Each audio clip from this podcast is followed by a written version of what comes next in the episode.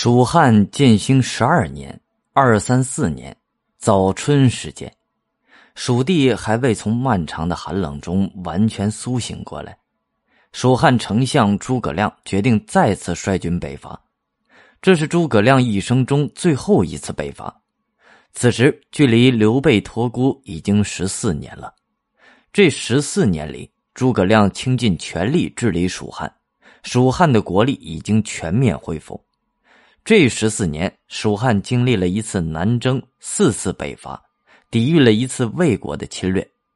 前四次北伐，蜀军都没有实现既定的战略目标。现在，诸葛亮即将再次踏上征程，北伐曹魏。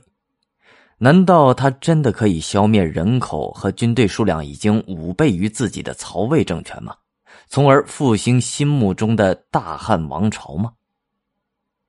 早在第一次出征之前，诸葛亮曾经上书后主刘禅，表达心志。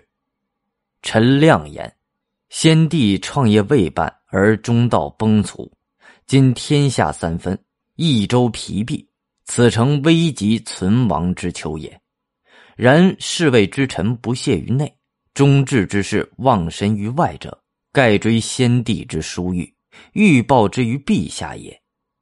臣本不以躬耕于南阳，苟全性命于乱世，不求闻达于诸侯。先帝不以臣卑鄙，猥自枉屈，三顾臣于草庐之中，咨臣以当世之事，由是感激，遂许先帝以驱驰。今南方已定，兵甲已足，当奖率三军，北定中原，庶竭奴钝。攘除奸凶，兴复汉室，还于旧都，此臣所以报先帝而忠陛下之职分也。深追先帝遗诏，臣不胜受恩感激，当今远离，临表涕零，不知所言。这时候，诸葛亮对隆中对理想的实现已经离他越来越远了，那已经是一种知其不可为而为之的想法。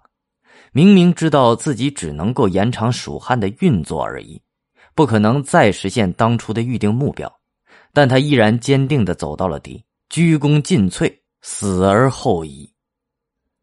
蜀汉建兴十二年二月，诸葛亮举全国之力亲率十万大军，由斜谷口向北进军。早已得知消息的魏军统帅司马懿，在渭水之滨五丈原率领大军严阵以待。汉军与魏军对峙于五丈原，跟前几次交战一样，司马懿依然采取严防死守的战术，只是死守，绝不出战，任由诸葛亮派人到魏军阵前百般辱骂。魏军将士个个愤恨，人人引为奇耻大辱。可司马懿就是坚决不战。汉魏两军在渭水之滨相持数月，最终诸葛亮无计可施，进退两难。一病不起。